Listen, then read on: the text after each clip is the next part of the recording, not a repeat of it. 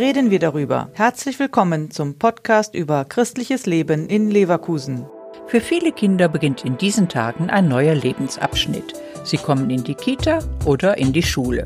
Und oft lernen die Kinder hier zum ersten Mal das Gebet kennen. Beten, was ist das überhaupt? Pastoralreferentin Donata Pohlmann bringt es auf den Punkt. Beten, das ist Sprechen mit Gott, ein Gespräch mit Gott führen. Ihm sagen, was mir schwer fällt, ihm sagen, was mich glücklich macht, was mich fröhlich macht, ihm sagen, wo ich vielleicht auch einen Kummer habe.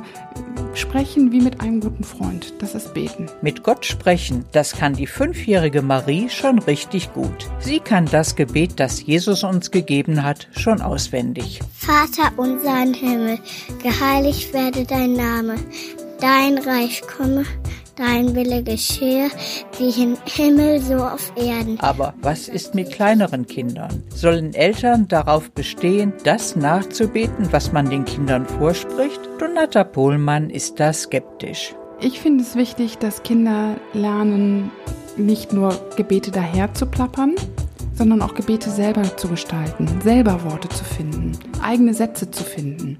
Ne? Wenn wir jetzt an das Mittagessen denken, wofür könnten wir Gott bitten? Und dann kommt meistens eine Idee von den Kindern. Und beim dreijährigen Johannes hört sich das dann so an. Jedes Tier hat sein Essen, jedes Blüten trinkt von dir, das ist auch unser, nicht vergessen. Lieber Gott, wir danken dir. Amen. Wenn Eltern seit längerer Zeit wieder mit dem Thema Beten in Berührung kommen, dann benötigen sie oft Hilfestellung. Es gibt aber reichlich Material. Ein Gebetswürfel ist nur ein Beispiel von vielen. Wichtig finde ich dann wirklich, die Kinder frei sprechen zu lassen, ihnen vielleicht eine Anregung geben. Guck mal, wir haben heute so einen schönen Tag erlebt. Was war denn alles besonders? Wofür können wir Gott Danke sagen? Annemarie Habermann.